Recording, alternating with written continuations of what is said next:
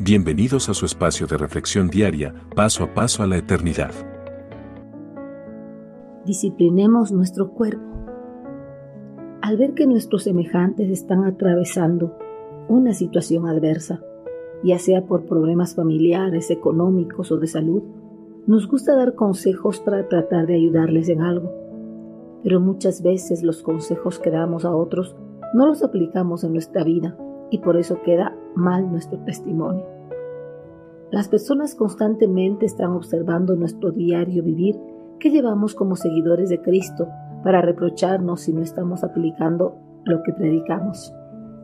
Para que las personas no tengan que reprocharnos al momento de aconsejarles y no dar un mal testimonio como seguidores de Cristo, el apóstol Pablo nos dice lo que él hace. Disciplino mi cuerpo como lo hace un atleta. Lo entreno para que haga lo que debe hacer de lo contrario, temo que después de predicarles a otros, yo mismo quede descalificado. Primera de Corintios 9:27.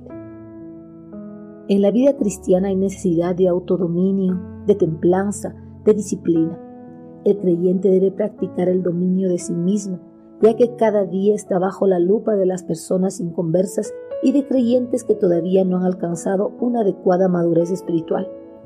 El mundo está expectante para ver si los creyentes practican lo que predican. Por eso, para que nadie tenga que reprocharlos, los seguidores de Cristo deben aplicar en sus vidas la palabra de Dios antes de predicar a otros.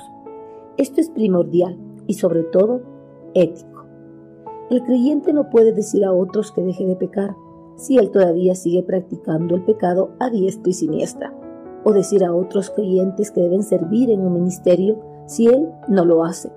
Si hace eso, dará un mal testimonio delante de los hombres.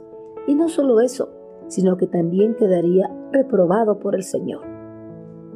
Reprobados o descalificados no significa que se vaya a perder la salvación, sino que el creyente puede perder su privilegio de anunciar a otros el mensaje transformador de Cristo. Para que no perdamos ese gran privilegio, ni demos un mal testimonio delante de los hombres, el apóstol Pablo nos alienta a que tengamos dominio de nuestro cuerpo y de nuestro ser, que nos preparemos para no dejarnos vencer de los deseos e impulsos de nuestra naturaleza carnal que todavía quiere seguir gobernando nuestras vidas. La única forma de prepararnos para no ser vencidos de nuestros deseos y pasiones carnales es manteniendo una estrecha relación con nuestro Señor mediante la oración y el estudio de su palabra para poder aconsejar a otros y compartir el Evangelio sin ninguna clase de miedo, disciplinemos nuestro cuerpo en conformidad a la voluntad de nuestro amado Señor.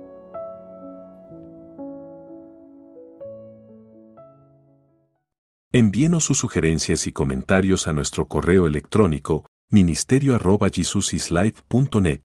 Este programa es una producción de Jesus is Life.